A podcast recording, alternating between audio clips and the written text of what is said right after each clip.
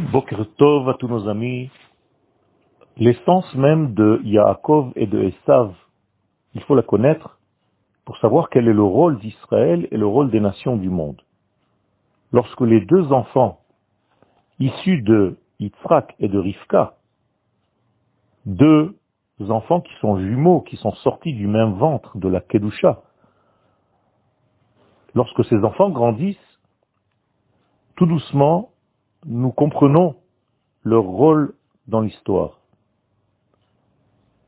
Concernant Esav, il est dit, Vayehi Esav ish yodea tsaid ish sade.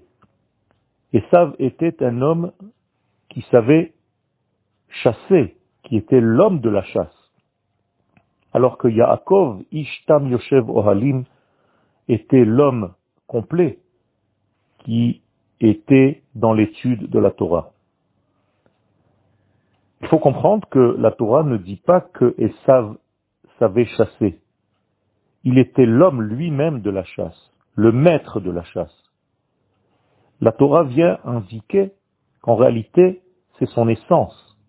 Il est l'homme du terrain, l'homme de ce monde, l'homme qui sait combattre avec force, avec vigueur, tous les mauvaises forces de ce monde.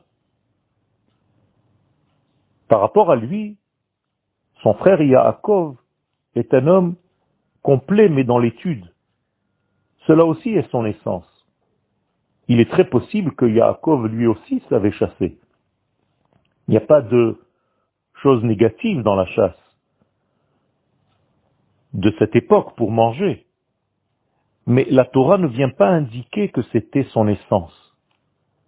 C'était quelque chose qui était à côté. L'essence de Yaakov, c'est de s'occuper des forces de l'esprit, de la profondeur de ce monde, de l'intériorité de ce monde, de la neshama de ce monde.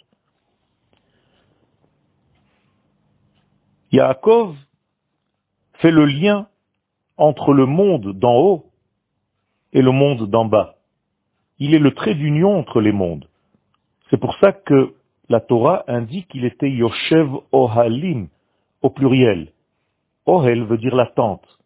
Ça veut dire qu'il était en train de relier, en fait, durant toute sa vie, les mondes supérieurs au monde inférieur. Le rôle de Esav nous paraît, en tout cas au premier degré, beaucoup plus compliqué, car il sait se... Oh merde, merde.